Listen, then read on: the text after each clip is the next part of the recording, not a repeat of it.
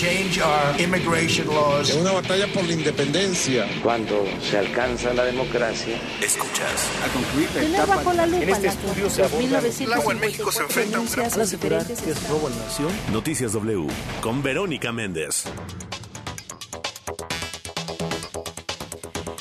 5 de la mañana con 5 minutos, ya es hora. Arriba México, arriba madrugadores. ¿Qué tal? ¿Cómo están? Muy buenos días. Buenos días a todos los que despiertan. Buenos días a los que apenas van a descansar después de una jornada nocturna. Los que están en casa y los que no pueden quedarse en su casa. Muy buenos días. Los informo, los escucho y los leo. Estamos en vivo y en directo por la señal de W Radio México y en arroba W Radio con el hashtag Vero Méndez o con el hashtag Noticias W. Cuéntenos cómo amanecen, cómo despiertan. La última y nos vamos, ya es viernes. Bienvenidos todos a la información más importante de México y del mundo primero que nadie y antes de que salga el sol. Yo soy Verónica Méndez, hoy es viernes 17 de febrero del 2023. Son las 5 de la mañana con 5 minutos y arrancamos, porque para luego es tarde. Noticias W. Buenos días Ciudad de México, buenos días Víctor Sandoval. ¿Qué tal, Vero? Muy buenos días. Ya iniciando el, el fin de semana y bueno, siempre la actividad eh, aumenta, sobre todo los viernes, el parque vehicular. Bueno, de momento todavía a muy buena velocidad y bueno, a estar pendientes a ver cómo se va desarrollando la circulación en las próximas horas. Teniendo en cuenta que aunque tuvimos el festejo de 14 de febrero el pasado martes, pero quincena fue hasta el miércoles, bueno, quizá este fin de semana todavía continúan los festejos, de lo cual se espera actividad comercial en las zonas restauranteras y bueno, eso también se refleja en el tránsito y en algunos percances. Pero de momento, sin mayor incidentes. Gracias, gracias Víctor Sandoval, que tengas buen fin de semana. Igualmente, buenos días. Y nos vamos a la Perla Tapatía. Buenos días Guadalajara, buenos días Toño Neri. ¿Qué tal, Vero? Muy buenos días a ti a todo el auditorio. Así es, eh, también estamos ya iniciando actividades aquí en Guadalajara. Comentarte que se registró un accidente sobre la carretera El Salto, vía la Alameda, muy cerca de lo que es la carretera Chapala, donde el choque de dos autos dejó saltos de una persona muerta dos lesionados. Así es de que los lesionados fueron atendidos por los paramédicos de la Cruz Verde El Salto y llevados a un hospital, mientras que la víctima fue enviada al servicio médico forense. También, por otra parte, ya fue inaugurado este puente elevado donde pasan las vías del tren sobre la avenida de Adolfo Bejón a la altura de la Maseca en los límites de Tlajomulco y Tlaquepaque. Sin embargo, eh, los vecinos de la Comunidad Real del Valle pues, se están, eh, de alguna manera, se inconformaron porque les taparon una salida principal del funcionamiento y eso, eso hace un cuello de botella. A pesar de que el gobernador Enrique Alfaro Ramírez acudió a este lugar para hacer un recorrido de supervisión e inaugurar este puente, dijo que no era posible que los vehículos pudieran atravesar las vías para evitar más accidentes. Y también eh, el día de ayer te platicaba sobre esta denuncia que se había hecho sobre custodios eh, o custodias de Puente Grande, de, ser, Sí, de ser custodias de. Puente Grande que habrían sido eh, eh, ultrajadas supuestamente por eh, los mismos reos del, del reclusorio de retención social. Bueno, el mismo gobernador dijo que pues esto de, alguna manera es una mentira, que no hay elementos y que simplemente esto pues fue orquestado por un ex policía de alguna manera que tenía un- una asociación para tratar de sacar pues algún beneficio político. Sin embargo, también la Comisión Estatal de los Derechos Humanos aquí también lleva a cabo una investigación y vamos a ver si concluye exactamente con lo mismo que nos dijo el gobernador. Pues estamos pendientes, Vero. Muy buenos días. Muy buenos días, gracias, gracias por la información esta mañana, así despierta la perla tapatía. Gracias, Toño Neri, que tengas buen fin de semana. Igualmente, hasta luego. El clima del meteorológico. Nos vamos con los expertos, claro que sí, ya están listos desde el Servicio Meteorológico Nacional de la Comisión Nacional del Agua para que no nos sorprenda el clima. Juanita Díaz, adelante. Hola, muy buenos días, Vero. Pues te cuento que este día el Frente Frío número 33 va a estar recorriendo lo que es el sur de Veracruz y el sureste del territorio nacional y eh, para la noche se pronostica que alcance la península de Yucatán. Esto va a estar ocasionando lluvias puntuales torrenciales en Veracruz, Chiapas y Tabasco y puntuales intensas en Oaxaca. Estas lluvias este, podrían incrementar los niveles de los ríos y arroyos, así como ocasionar deslaves inundaciones en zonas bajas. Por esto se recomienda eh, mantener precaución. Eh, la masa de, aire frío que impulsa este sistema frontal va a mantener el ambiente muy frío con heladas al amanecer en los estados del norte y centro del país, con eh, el ambiente gélido en sierras de Sonora, Chihuahua y Durango. Eh, en contraste, perdón, este, se está pronosticando evento del norte con rachas de hasta 120 kilómetros por hora en el Istmo y Golfo de Tehuantepec y de hasta 100 kilómetros por hora en las costas de Veracruz y Tabasco, así como oleaje de 3 a 5 metros de altura en las costas de estos estados. Por otra parte, eh, la entrada de humedad generada por las corrientes en chorro polar y subtropical van a estar ocasionando lluvias y chubascos dispersos en el noroeste y norte de México. Eh, asimismo, se prevé la, para la noche, para esta noche o primeras horas del sábado, eh, la caída de nieve o agua nieve en las sierras de Sonora, Chihuahua, Durango y Coahuila para el occidente y centro del territorio nacional, el ambiente seguirá este caluroso, sin probabilidad de lluvias. Eh, para el Valle de México se está pronosticando, bueno, más bien vamos a amanecer, ahorita ya se está amaneciendo con el ambiente frío o muy frío, con posibles heladas y bancos de niebla en zonas altas que rodean el, Valle de México.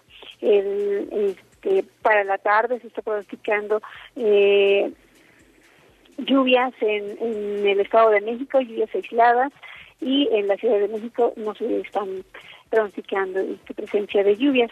El viento será de 10 a 20 kilómetros por hora, con rachas de hasta 40 kilómetros por hora.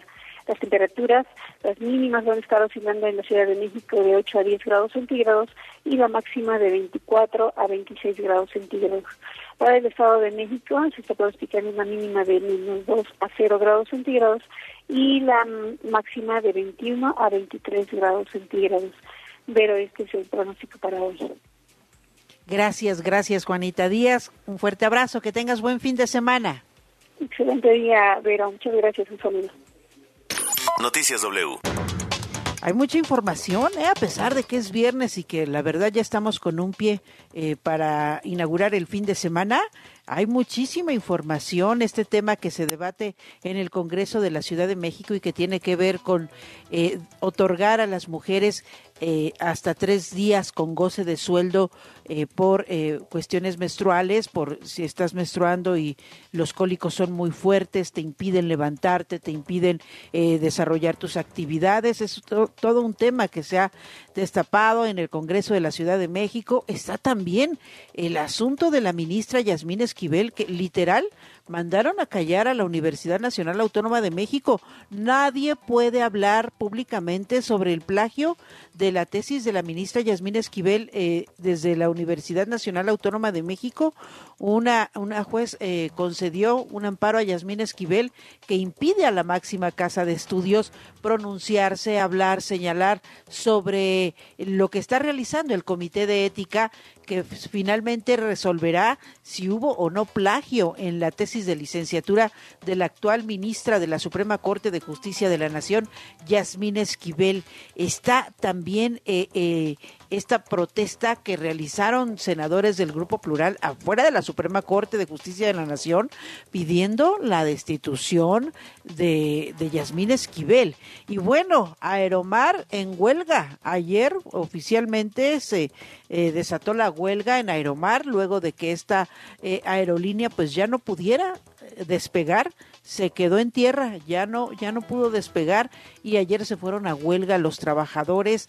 Eh, está también lo del comité eh, técnico de eh, en la Cámara de Diputados que va a elegir a los nuevos consejeros del Instituto Nacional Electoral. Hay que recordar que salen tres consejeros, entre ellos Ciro Murayama, el propio Lorenzo Córdoba eh, y pues ya avanzaron en la eh, integración del comité técnico que va a colaborar para elegir a los nuevos consejeros del INE. Hay muchísima información de todos los temas, de todos los asuntos, pero ¿sabe qué? Antes de ir de lleno a la información, les recuerdo que hoy es Viernes, si no circulan los autos con engomado azul, terminación de placas 9 y 0, holograma 1 y 2. ¿Va a viajar en el transporte público? Entonces use su cubrebocas, lleve gel antibacterial. en todos los lugares públicos le sigo recomendando que use su cubrebocas. Ahora sí, vámonos de lleno a la información. La información al momento. Arrancamos con mi compañero Jaime Obrajero, que ya está listo. Se integró el comité técnico para la elección de los consejeros del Instituto Nacional Electoral. Adelante, Jaime, buenos días. ¿Qué tal, Vero? Buen día. Así es, el día de ayer la Junta de Coordinación Política de la Cámara de Diputados designó a los tres integrantes del Comité Técnico de Evaluación que faltaban para concretar a los siete miembros de este órgano que valorarán los perfiles de los aspirantes a ocupar las cuatro vacantes que a partir del 3 de abril dejarán el presidente del INE, Lorenzo Córdoba, y tres consejeros electorales más. Desde hace ya varias semanas estaban listos cuatro de ellos los dos que propuso el INAI, es decir, la politóloga Maite Azuela y el doctor en Derecho Sergio López Ayón. Dos más que aportó la CNDH, la investigadora y académica Araceli Mondragón y el doctor en Ciencias Políticas Ernesto Insunza. Pero el día de ayer, con los votos mayoritarios de Morena, el PT y el Partido Verde, fueron nombrados el columnista del diario La Jornada, Enrique Galván Ochoa, el ex representante de Morena ante el Instituto Electoral de Tamaulipas, Andrés Norberto García Reper, y la ex funcionaria del gobierno capitalino y muy recientemente funcionaria de la Secretaría de Seguridad Federal, Evangelina Hernández Duarte. En esta designación no hubo consenso porque cinco de los siete miembros del comité, los dos propuestos por la CNDH y los tres que aprobó la Junta de Coordinación Política, están vinculados a Morena y a la Cuarta Transformación. De hecho, los líderes parlamentarios del PRI, PAN y PRD votaron en abstención y solo el coordinador del partido Movimiento Ciudadano, Jorge Álvarez Maínez, votó en contra y así lo explicó. Vamos a escuchar. Eh, comentarles que hemos decidido votar en contra de la terna que presenta Morena hoy. Una razón eh, muy clara uno de los, de los integrantes de esta terna tiene antecedentes eh, recientes, justo en la campaña de Américo Villarreal en Tamaulipas, como militante y representante electoral ante los órganos electorales por parte de Morena. De hecho, el propio Andrés Norberto García Reper tuvo un lapsus y dijo que los nombramientos estaban arreglados. Inmediatamente corrigió y aclaró que había reglas y por lo tanto estaban reglados. Escuchemos. Estamos llamados por la Constitución, no es un acuerdo político coyuntural. Este comité está establecido en el artículo 41 de la Constitución y este procedimiento está arreglado.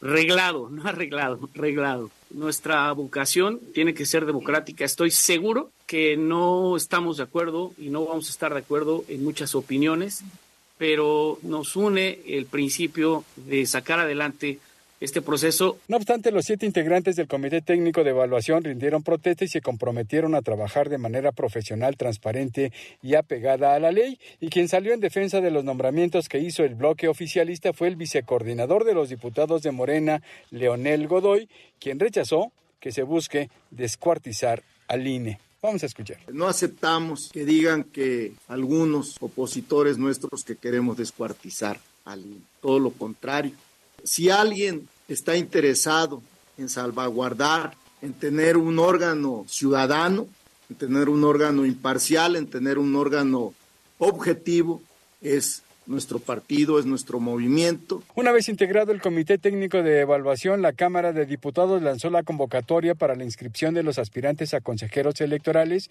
y el nuevo presidente del INE a partir de este viernes empezarán ya a inscribirse. Estos miembros del comité se encargarán de revisar su documentación y que cumplan con los requisitos.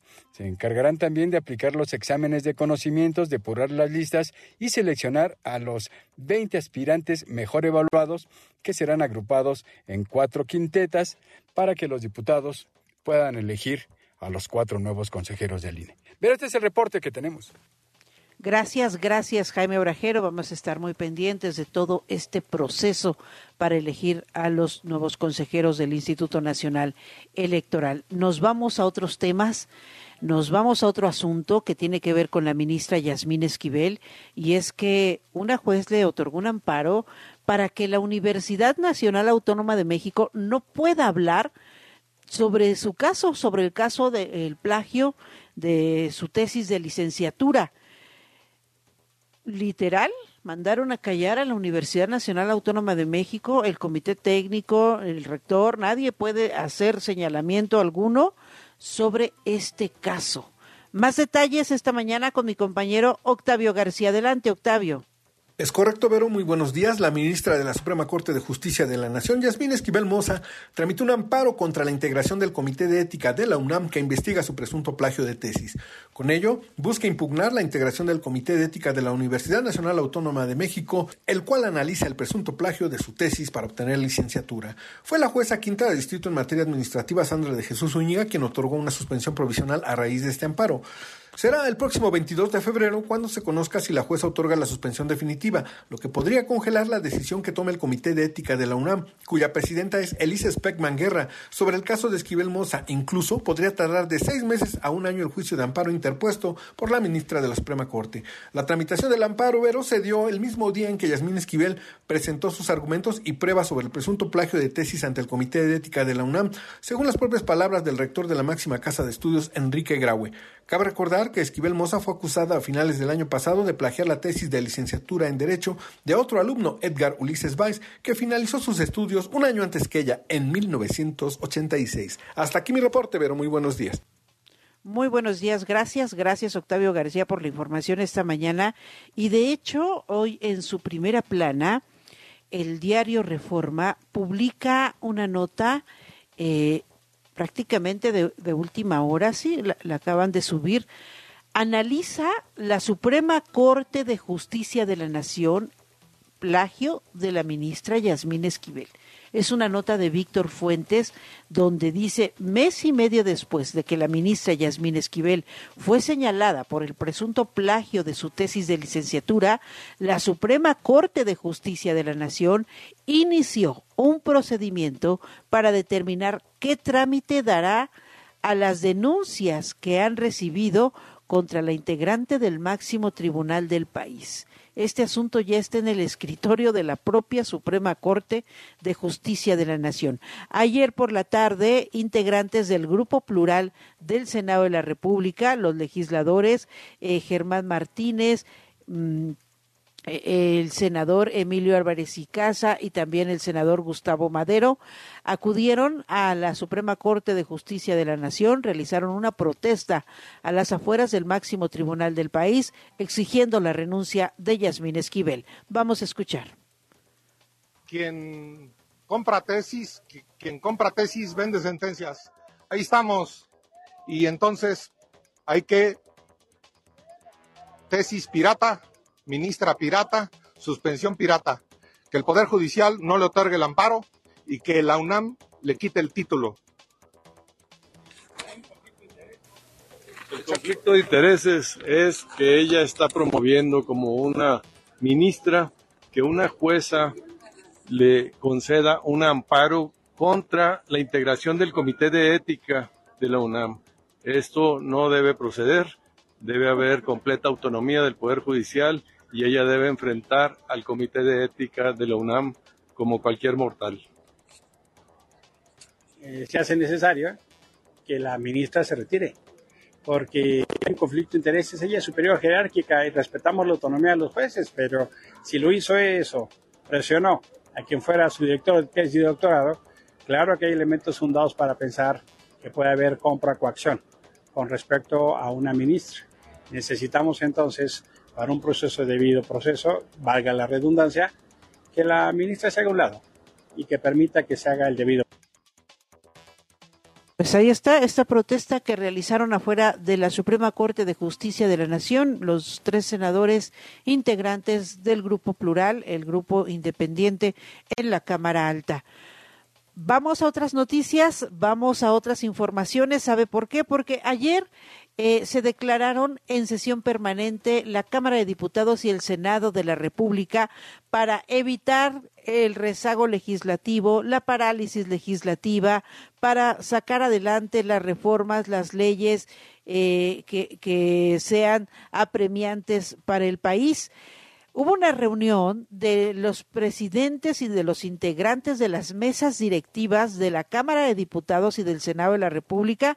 La Cámara de Diputados, encabezada por el senador eh, del PAN, por el diputado del PAN, eh, Santiago Krill Miranda, y eh, la mesa directiva del Senado de la República, encabezada por el senador de Morena, Alejandro Armenta. En esta reunión determinaron que no va a haber rezago, que le van a poner fin al burocratismo que hay en el Senado y en la Cámara de Diputados para que este periodo y el eh, trabajo de este periodo ordinario no se paralice por las cuestiones políticas, por las cuestiones eh, eh, y las aspiraciones de algunos integrantes de las cámaras, como el propio Santiago Krill, que aspira a la candidatura de la Alianza eh, por la presidencia de la República o el mismo eh, Ricardo Monreal que aspira a la candidatura de Morena eh, a la presidencia de la República. Entonces, ayer en esta reunión, el propio Ricardo Monreal adelantó que la próxima semana queda lo que falta del plan B electoral del presidente López Obrador. Vamos a escuchar a Ricardo Monreal. Para que tengamos posibilidades de primera lectura el martes y segunda lectura el miércoles y la semana que entra estaría ya, este, en su caso, aprobado el proyecto de decreto que tiene cuatro leyes de materia electoral y que acabo de conversar con el presidente de la Cámara de Diputados. Ahí concluiríamos nuestro procedimiento, lo enviaríamos al Ejecutivo Federal para su publicación y promulgación. ¿Y por qué es importante que se apruebe este apartado, el artículo referente a la transferencia de votos eh, del plan B electoral? Porque ese simple artículo tiene atoradas cuatro leyes que forman eh, parte del plan B. El plan B electoral está integrado por seis leyes, dos ya fueron aprobadas, ya fueron publicadas y de hecho ya fueron impugnadas eh, por la oposición. los senadores de oposición están esperando que se aprueben estas cuatro leyes que faltan para también interponer controversias constitucionales y le dé tiempo al máximo tribunal del país, a la Suprema Corte de Justicia de la Nación, abordar estas controversias para que diga si es legal o no el plan B electoral. En su intervención, el presidente de la Cámara de Diputados, Santiago Krill Miranda, insistió en que no pueden permitir que se paralice el trabajo legislativo que hay que sacar adelante varias leyes que interesan a la población y sobre todo ponerle fin a la burocracia legislativa. Vamos a escuchar a Santiago Krill. Las mesas directivas de ambas cámaras del Congreso en la Unión se han instalado en sesión permanente para romper el burocratismo legislativo. Ese es el objetivo y esa es la función de esta instalación en mesas directivas de manera permanente. Vamos a escuchar ahora al presidente del Senado, Alejandro Armenta porque en los últimos días he recibido diversas opiniones en el sentido de que por qué se proponen nombramientos, digamos, que no son de diplomáticos profesionales de miembros del Servicio Exterior mexicano. Que México no es la excepción. En la mayor parte de los países del mundo hay una vieja tradición de nombramientos de embajadores que no son diplomáticos profesionales. Grandes figuras que ejercieron tareas diplomáticas de manera incluso brillante. Por ejemplo, figuras legendarias como don Isidro Favela, Amado Nervo, Federico Gamboa, Alfonso Reyes, Enrique González Martínez y ya mencionó el senador Cravioto a Rosario Castellanos. Yo agrego el nombre de Sergio Pitol, Carlos Fuentes, desde luego, Rodolfo Usigli y la primera mujer mexicana que ocupó una embajada, doña Amalia de Castillo Ledón.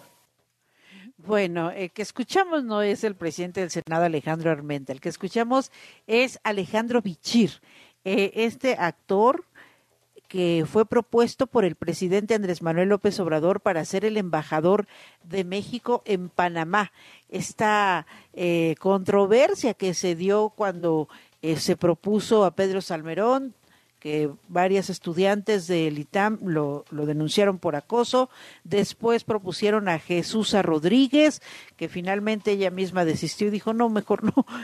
ahora eh, el presidente mandó la propuesta de Alejandro Bichir como embajador y lo estamos escuchando porque justo ayer en la Cámara de Senadores avanzó su nombramiento. Eh, las comisiones del Senado de la República, las comisiones unidas de Relaciones Exteriores y de Relaciones Exteriores de América Latina y el Caribe aprobaron el dictamen que ratifica al actor Alejandro Bichir Batres como embajador de México en Panamá.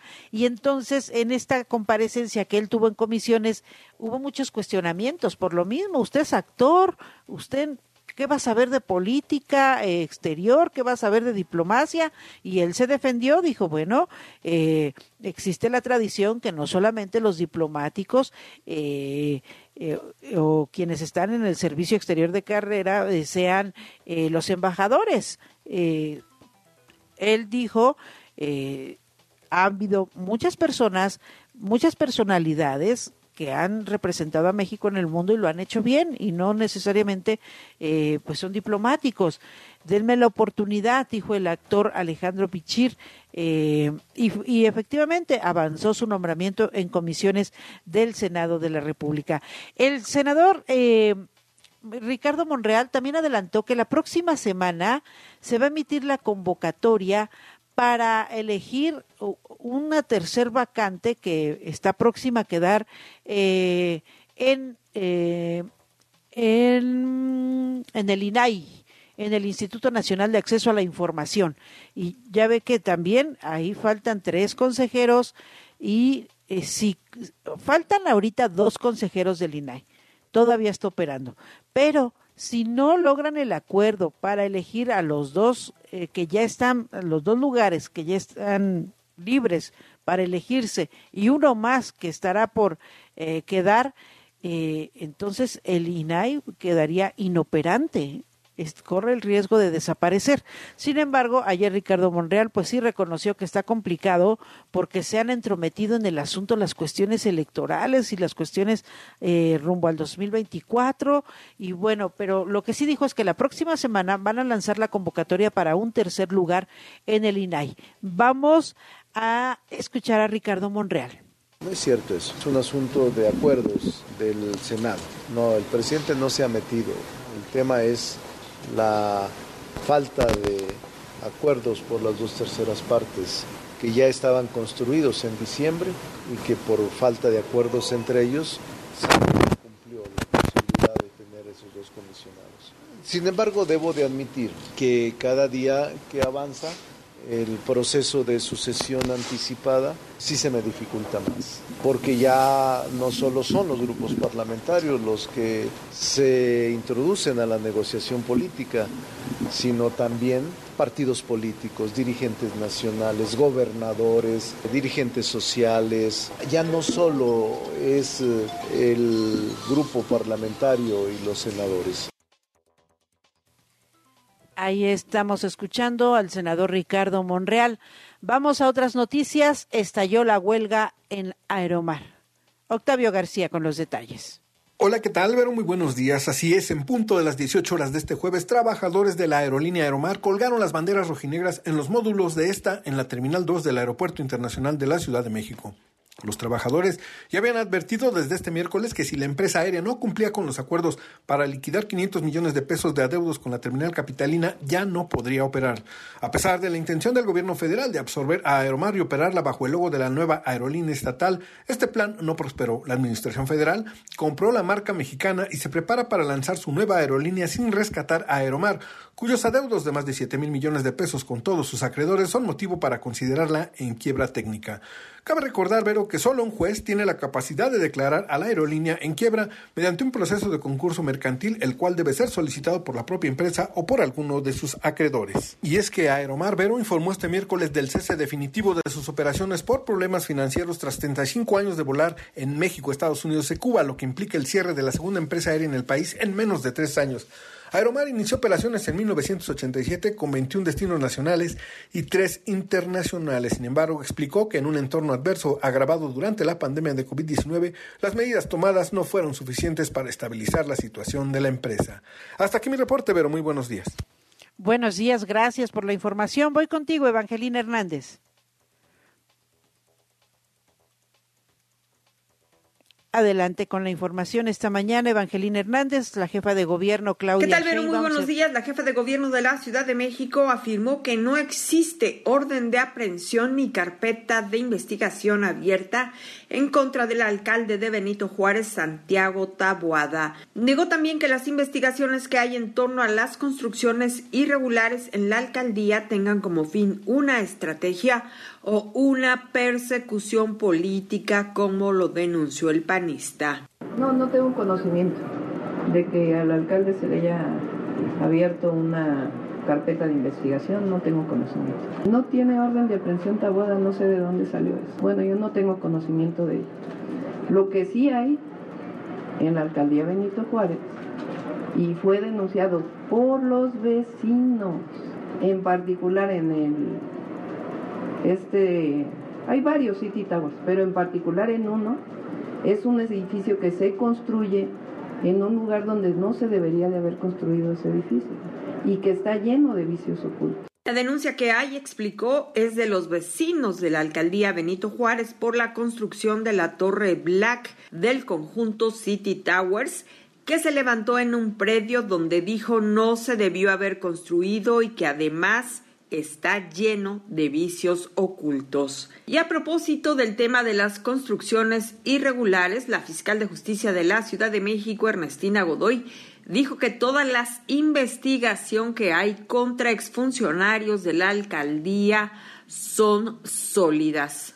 Nuestras investigaciones son investigaciones serias, investigaciones que tienen, digamos, bases incluso científicas, son sólidas y esas son las, las, imputaciones que estamos haciendo ante los jueces de control.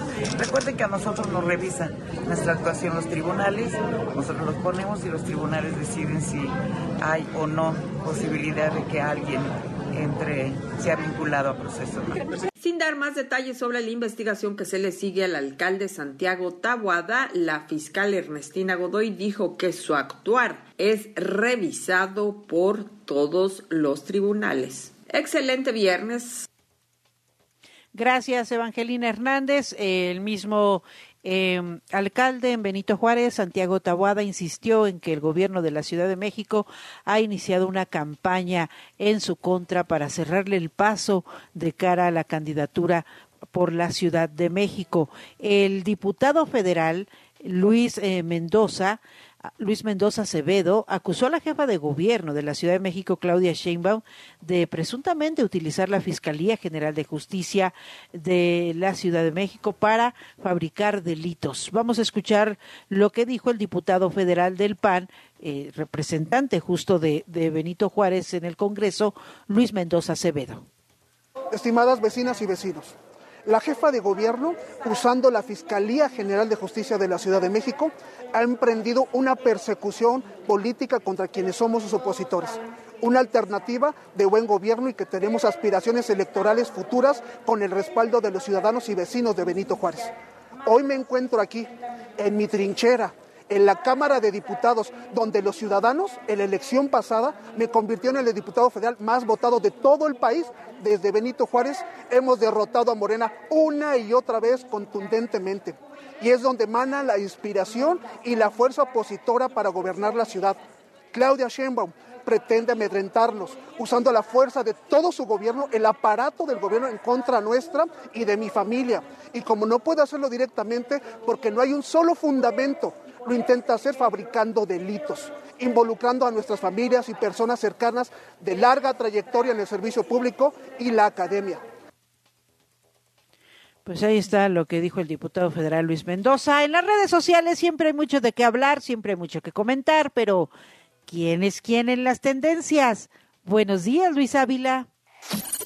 Tendencias en redes. Mi querida Vero Méndez, me da muchísimo gusto saludarte al fin viernes, al fin eh, digamos que eh, viene el fin de semana, que tanto nos gusta a todos, que tanto nos, acomoda. Y mira, la verdad es que eh, no hay tanta gente hoy aquí en la cabina en este momento, pero sí se nota este ambiente de viernes, ya más tranquilito, ¿no? ya más leve, sí, más sí. que, híjole, ya Informativamente mucha, mucha. No, informativamente.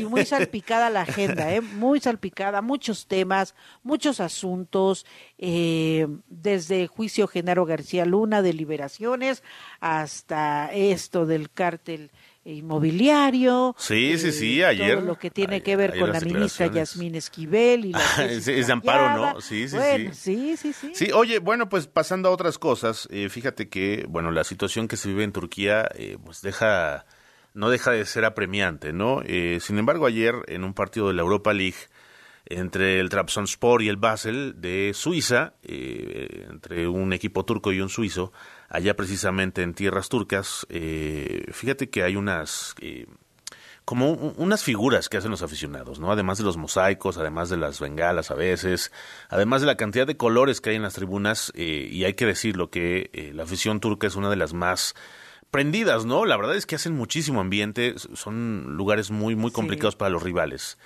Eh, entonces, bueno, pues ahí en Turquía eh, hicieron una imagen grande en homenaje a la gente que ha rescatado a las personas que eh, desde luego eh, pues han, han sobrevivieron a las caídas Sí, de los edificios claro.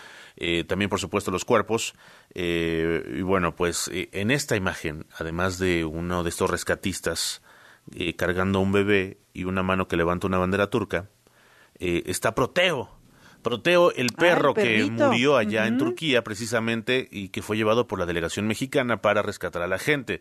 Y bueno, pues la verdad es que se han dado de esta imagen de videos y sí, eh, los aficionados del Trabzonspor, además de eh, rendir homenaje a la gente que, eh, digamos, ayudó en las tareas de rescate, a, las, a los damnificados, a la gente que resultó con esta desgracia allá en Turquía, bueno, pues también homenajearon al perro mexicano, ¿no?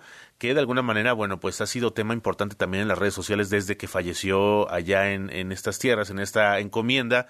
Y bueno, pues vimos el homenaje que le hicieron los mismos eh, elementos de la Marina, eh, vimos el homenaje que le hicieron también acá. Bueno, pues a final de cuentas también eh, los aficionados turcos lo hacen y se llevan, desde luego, la, vaya, el, tema importante, ¿no? Eh, es decir, son tendencia hoy mismo precisamente por homenajear al perro mexicano rescatista que murió allá en Turquía, digamos, cumpliendo esta labor, cumpliendo la misión. Y también, bueno, pues ayer se dio a conocer una noticia pues triste, de alguna manera, eh, el actor Bruce Willis, eh, ya retirado desde hace un año, bueno, pues confirmaron sus familiares y sus allegados que sufre demencia, ¿no?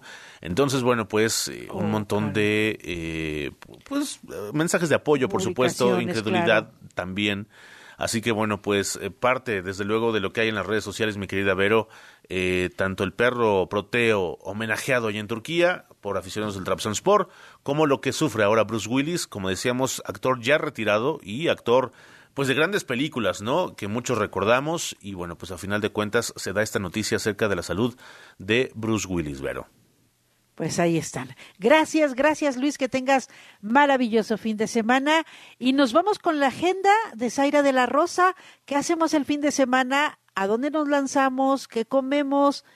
Adelante, Zaira de la Rosa. Hola Vero, ¿qué tal amigos de Noticias W? Soy Zaira de la Rosa y aquí arrancamos con las recomendaciones para este fin de semana.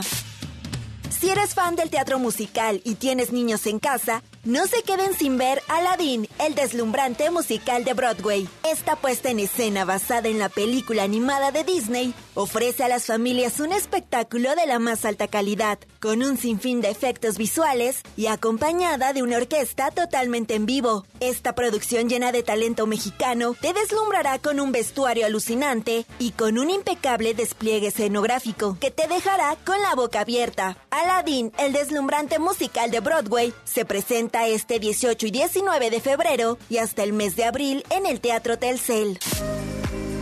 Si andas por el centro de la ciudad y buscas olvidarte del estrés de toda la semana con un poco de diversión, la Feria de la Cerveza y el Mezcal 2023 es para ti. No lo creerás, pero en esta primera edición, además de la cerveza artesanal, el mezcal, pulque, bebidas preparadas y productos gourmet que se ofrecerán, los organizadores proponen una temática de videojuegos bastante divertida, ya que podrás jugar en las clásicas y enormes maquinitas de videojuegos, podrás experimentar de la fantasía de la realidad virtual Y hasta podrás echarte una reta en las mesas de futbolito y de billar que habrá disponibles. También podrás jugar en un torneo virtual de Super Smash Bros., Dragon Ball Fighter Z o Mario Kart. La cita de la Feria de la Cerveza y Mezcal es este fin de semana en el Centro de Convenciones y Exposiciones Tlatelolco, en un horario de 12 a 8 de la noche. El acceso tiene un costo de 50 pesos. Y si de romper la dieta se trata, no podrá resistir la tentación de acudir a la quinta edición de la Expo Garnacha Medieval 2023. Como ya te lo imaginas, este evento gastronómico contará con stands de 50 restaurantes y food trucks que ofrecerán puros antojitos mexicanos desde los deliciosos taquitos, quesadillas, gorditas y guaraches hasta los tradicionales cortes de carne al puro estilo vikingo. Además, en la villa medieval que se instalará en el lugar, habrá una dosis de fantasía con vikingos y dragones, divertidos espectáculos, conciertos musicales, una zona de lucha libre, así como una zona infantil con mega brincolines para los más pequeños. La Expo Garnacha Medieval 2023 se llevará a cabo este sábado y domingo en el Parque Naucali de 10 de la mañana a 7 de la noche. La entrada es libre. Por último, si ya te pusiste al corriente con todos los capítulos estrenados de la serie de zombies The Last of Us, no te quedes sin disfrutar de un escenario post-apocalíptico sacado de la pantalla del videojuego. En la calle de Ámsterdam de la colonia Hipódromo Condés en la alcaldía Cuauhtémoc, encontrarás un espacio ambientado a la atmósfera de la serie en el que podrás tomar fotos increíbles para tu Facebook o Instagram. El escenario zombie incluye desde un infectado con el famoso Cordyceps descansando en la pared de la calle hasta la señal de las luciérnagas. Hasta aquí las recomendaciones para este fin de semana. Soy Zaira de la Rosa y se quedan escuchando Noticias W con Vero Méndez. W. ¿Escuchas? W Radio. W. W Radio. Si es radio, es W. ¿Escuchas? W Radio. Una estación de Radiopolis. W Radio. Si es radio, es W. La información al momento, la opinión, las voces, el análisis y la investigación a fondo. Las noticias se escuchan y se generan en W Radio. Una estación de Radiopolis. W. ¿Escuchas? W Radio. W. W Radio. Si es radio, es W. ¿Escuchas? W Radio. Una estación de Radiopolis. W Radio. W. Si es radio, es W. Noticias W. Hoy comenzamos con el deseo de estar a la altura del auditorio y que están atentas a los acontecimientos mundiales y locales y deseosas de una información completa y oportuna. Y luchó contra la injusticia. Apúntele bien. ¡Viaje Sónico!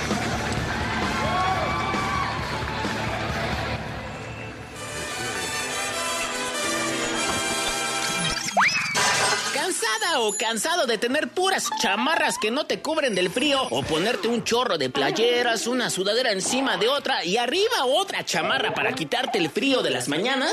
¡Qué atrevimiento de esos dos! Jamás me vestiría así. Tal vez la solución no esté en comprar una chamarra super cara en una tienda departamental. A lo mejor usted necesita un chaleco hecho con su propio cabello. Lo escuchó muy bien. Su propio cabello. Tus pelos son de valiente, ¿verdad? Dígale a la señora de Rumania, Hortanza Pascariu, que les haga un chaleco como el suyo.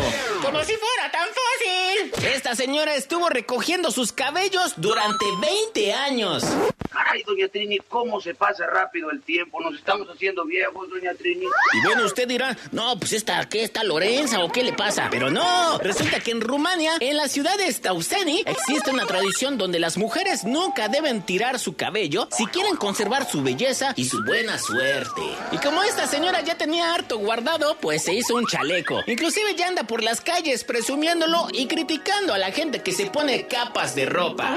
Silvestre, te ves como si te hubieran arrastrado. En momentos como este me siento usado incondicionalmente. ¡Palabra misteriosa! De la biblioteca curiosa. ¿Cómo se le llama el sentimiento de amor y fascinación por la luna? Si quieres saber la respuesta? Sígueme en Instagram.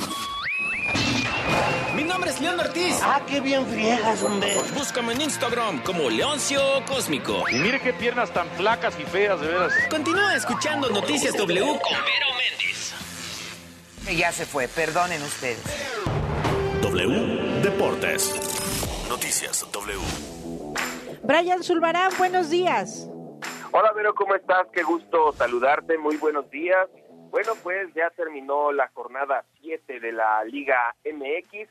El día de ayer todavía se jugó un partido, Pachuca le ganó 3 por 2 a Mazatlán, es una cosa muy triste lo de Mazatlán. Es el último lugar de la tabla general eh, y bueno, pues están complicadas las cosas. Tienen eh, únicamente eh, pues eh, un, un empate y ninguna victoria desafortunadamente. Cero puntos cero puntos tiene Mazatlán así que una cosa muy pero muy triste. Los partidos continúan esta noche cuando Juárez se enfrente a León y Puebla reciba al Cruz Azul. Habrá que estar muy pendientes a Cruz Azul porque sigue sin técnico y eh, pues todo el mundo espera que hoy se haga un anuncio. Yo lo veo complicado porque hoy juegan entonces lo vería lo vería bastante complicado. Te platico también que la situación está tensa en Pumas después de que el día de ayer eh, se empezara a difundir información sobre un eh, supuesto acoso sexual de Arturo El Palermo Ortiz a una pues a una persona eh, digo persona porque fue una denuncia anónima no se ha dado a conocer eh, pues más detalles pero el club por la noche sacó un comunicado donde dijeron que pues ellos no han sido informados, tampoco el Palermo Ortiz y que estarán pendientes de lo que suceda al respecto, pero son cosas son cosas delicadas, mi querida Vero. Y por último te platico que hay probabilidades de que Saúl El Canelo Álvarez pelee el 5 de mayo, la famosa pelea del 5 de mayo en Estados Unidos, hay posibilidades de que eh, se dispute en el Estadio Jalisco. Obviamente, pues eh, todavía está por, por verse, no hay tampoco un rival definido, pero en todo caso eh, sería probablemente en el Estadio Jalisco, mi querida Vero. Gracias, Brian. Que tengas buen fin de semana. Gracias, queridos madrugadores. Hilario, Max Scheser, eh, Mario Mora, Alfredo García, Paco Osma. Se quedan en así las cosas. Los esperamos el lunes a las 5, porque para luego es tarde. W. Escuchas W Radio. W. W Radio. Si es radio, es W. Escuchas W Radio. Una estación de Radiopolis. W Radio. Si es radio. Es W. Destapando memorias. Con Charlie de la Mora. ¿Se acuerdan de mí? No me falles. En 1962 surgió la revista de historietas Lágrimas, Risas y Amor, cuyo nombre terminó finalmente en Lágrimas y Risas. Publicado por Editorial Argumento y después Editorial Vid, fue una revista muy popular, cuyas historias llegaron a trascender al grado que fueron adaptadas para el cine y la televisión. La mayoría de los argumentos fueron escritos por Yolanda Vargas Dulce y Guillermo de la Parra. Entre las historias que fueron adaptadas de esta revista a la televisión y el cine están Rubí, Rubí, buenos días. Ayer te estuve esperando en el café. Perdóname, se me olvidó. ¿Nos podemos ver hoy? No tengo muchas cosas que hacer. Con permiso. Gabriel y Gabriela, muy bien, luciendo su porte y, y su salero. Si solo lo hicieras para entretenerte, menos mal. Pero la razón es otra. Confiésalo.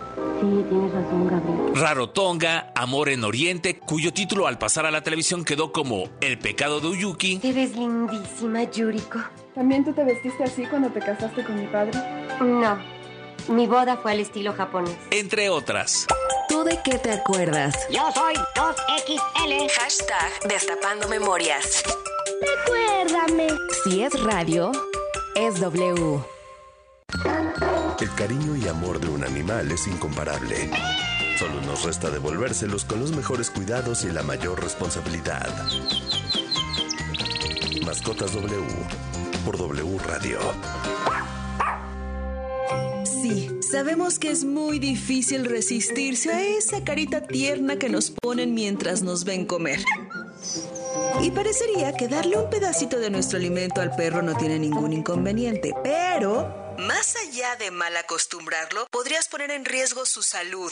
Por ejemplo, la cebolla puede convertirse en un alimento potencialmente tóxico que le ocasionaría una lesión oxidativa y la rotura de los vasos sanguíneos. Si la comió en una pequeña cantidad, quizá le provoque vómitos o debilidad, pero nada más. Mejor procura que no lo haga con frecuencia.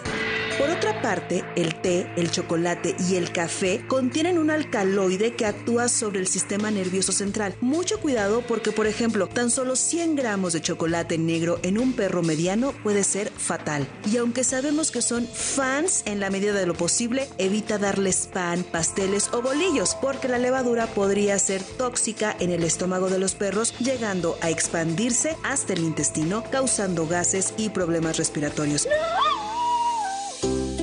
Recuerda siempre consultar con un especialista cuál es el alimento ideal para tus mascotas de acuerdo a su tamaño, edad y salud. Porque merecen los mejores cuidados y la mayor responsabilidad. Mascotas W en W Radio. La celebración oficial de Juan Gabriel. Un homenaje a la música de Juan Gabriel. Me nace del corazón decirle que usted es mi vida. Exitosa temporada. Disculpe que se lo diga. Teatro San Rafael. Adquiere tus boletos en el sistema Ticketmaster. Boletos desde 500 pesos. Y mantente pendiente de la programación en vivo de W Radio. La celebración oficial de Juan Gabriel. Un homenaje a la música de Juan Gabriel. W Radio invita.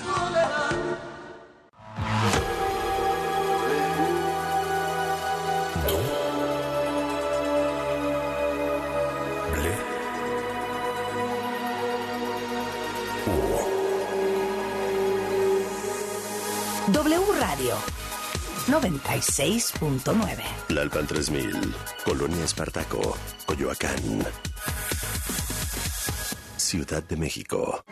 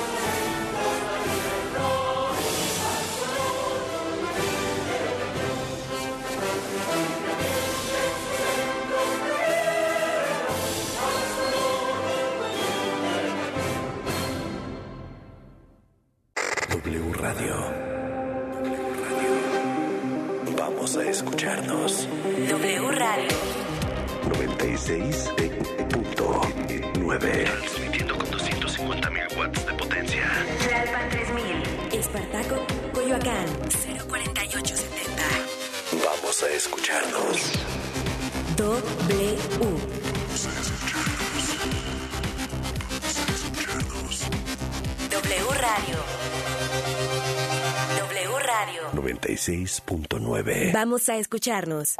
La información en W. Así las cosas. Sociedad, política,